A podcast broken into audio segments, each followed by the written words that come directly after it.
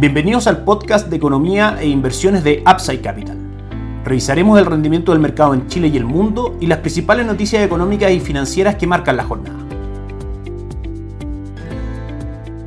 Muy buenos días, ¿cómo están ustedes? Jueves 11 de agosto de 2022, soy Ramiro Galeano, fundador de Upside Capital. Les doy la bienvenida a otra edición más de mercados en Upside Capital. Ayer tuvimos un IPSA subiendo 5.272.93 puntos, fue el cierre, un 0.7 de avance, fue el retorno que presentaron las acciones que componen el principal índice local, el IPSA. También el dólar cayó todo en línea con lo que ocurrió con los mercados en el mundo, que vamos también a repasar, cerrando en 889.50 y el cobre tuvo un avance del 0.06%, cerrando en 3.61.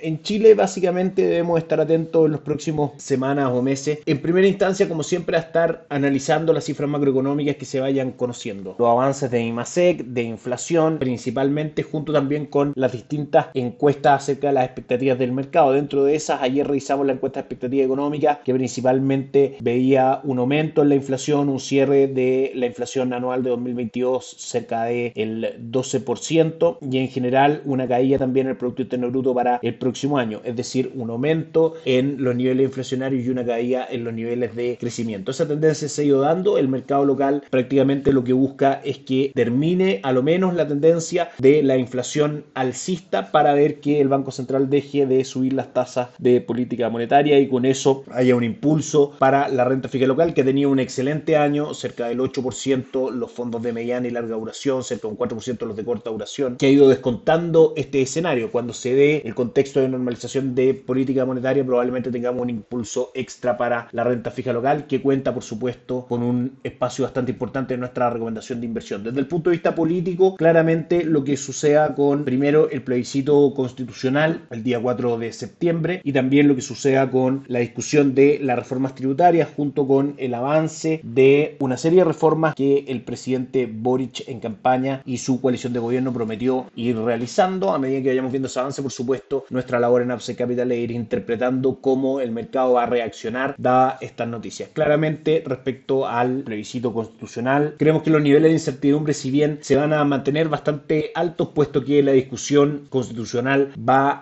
a seguir. Si que analizamos cada opción por separado, el caso del rechazo podría eventualmente traer un poco más de calma al mercado, dado que se acerca más a la constitución actual o abre un poco la posibilidad de reformar en cierto sentido la constitución actual que ha sido el marco con el cual la economía local se ha desarrollado de muy buena manera durante los últimos 25, 30 años. En el caso de que gane el apruebo, probablemente tengamos una volatilidad más fuerte en los activos locales, dado que la incertidumbre de finalmente cambiar las reglas del juego e incorporar toda la forma de llevar el Estado y una serie de cambios que trae esta propuesta constitucional claramente sería un escenario de incertidumbre sumado a eso también el alto costo que la implementación de este proyecto constitucional tendría para las arcas fiscales en Chile. Eso de alguna otra manera también eleva el riesgo país y puede incidir un poco en las cotizaciones de renta fija. Son los dos escenarios que nosotros manejamos y que probablemente vamos a estar atentos. Pero en conclusión, si bien los niveles de incertidumbre se van a mantener, probablemente la volatilidad que veamos sin tomar en cuenta los eventuales desórdenes sociales que pueden haber, claramente la opción rechazo debiese tener una menor volatilidad incorporada que la opción apruebo desde nuestro punto de vista. Insistimos, no es nuestra tarea hacer un análisis político, sino sino ver cuál podría ser el efecto respecto a los activos locales de las dos opciones políticas. Les recordamos que en Upside Capital somos asesores independientes de inversión para personas y empresas que invierten en el mercado financiero tanto local como global. No administramos capital con instrumentos propios ni recibimos el dinero de los clientes, hacemos asesoría objetiva y sin sesgo, buscamos la mejor alternativa de inversión para cada uno de ellos y los ayudamos llevando sus inversiones a algunos de administradores de fondos asociados con Upside Capital, como la Red Vial y Tau Principal, entre otros. Luego mantenemos una constante comunicación con nuestros clientes, realizando supervisión y seguimiento a su estrategia de inversión y a sus operaciones a través de nuestro equipo de atención a inversionistas. Bienvenidos a una asesoría objetiva, sin sesgo y con una mirada global. Bienvenidos a Upside Capital. Suscríbete a nuestras redes sociales, el link en YouTube, Instagram y Spotify. Visítanos en www.upsidecap.cl, déjanos tus datos y te contactaremos para conversar. Ayer fue un excelente día para los índices bursátiles de Estados Unidos, un 1.63% arriba del Dow Jones, el S&P 500 un 2.13% y el Nasdaq un 2.89%. Todo esto en un contexto donde, recordemos, ayer se iban a conocer los datos de inflación del mes de julio en Estados Unidos, que en todas sus mediciones anuales y mensuales, también subyacentes y completas, arrojó que la inflación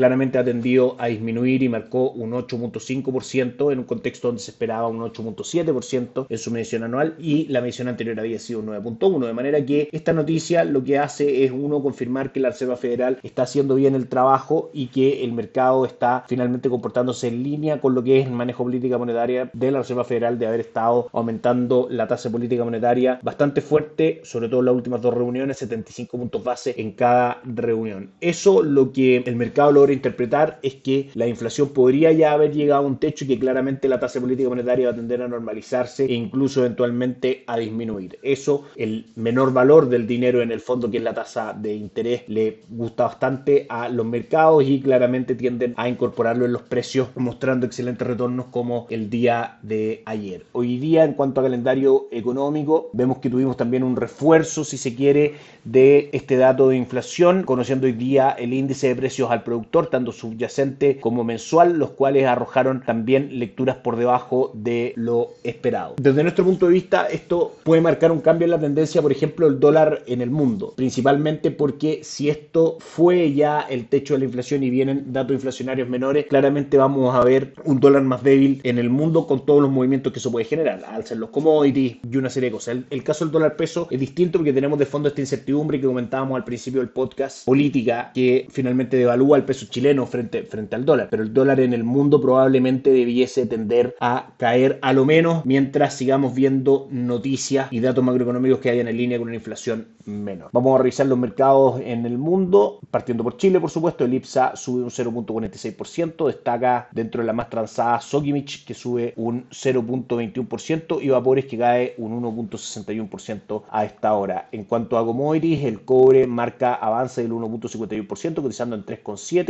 y el dólar en el mundo nuevamente marca un retroceso del 0.10% en línea también con el retroceso ayer de más del 1% dado esta noticia de inflación en Estados Unidos. En este contexto, el dólar peso hasta ahora en nuestras pantallas marca niveles de 881 en línea con el aumento del cobre y la caída del dólar en el mundo. 8 pesos aproximadamente ha sido la caída el día de hoy. Y por último vamos con los mercados en Asia que tuvieron una jornada mixta, solamente cayó el Nikkei 225, un 0.65%, el índice de acciones de Japón. El Hansen de Kong mostró avance del 2.4%, el índice de Shanghai también avance del 1.6%. Europa en una jornada mixta con el DAX alemán retrocediendo un 0.05 y el Eurostock 600 avanzando un 0.06%. Y en Estados Unidos la jornada nuevamente es positiva con el Dow Jones subiendo un 0.55, el S&P 500 un 0.48 y el Nasdaq un 0.14%. Con respecto al S&P 500 todavía muestra que su retorno durante el año es negativo en un menos 11.25%, incluso cuando el S&P 500 estuvo con caídas por debajo del 20%, manifestamos nuestra estrategia de inversión respecto a renta variable en Estados Unidos, que consiste claramente en buscar la recuperación de los mercados. Aún tenemos un mercado bastante castigado con una economía sumamente sólida. Recordemos la última entrega, por ejemplo, de creación de empleo en agrícola, muy por sobre lo esperado, prácticamente el doble de puestos de trabajo creados. Eso es todo por hoy, que estén muy bien, tengan una excelente tarde, nos encontramos mañana. Chao, chao.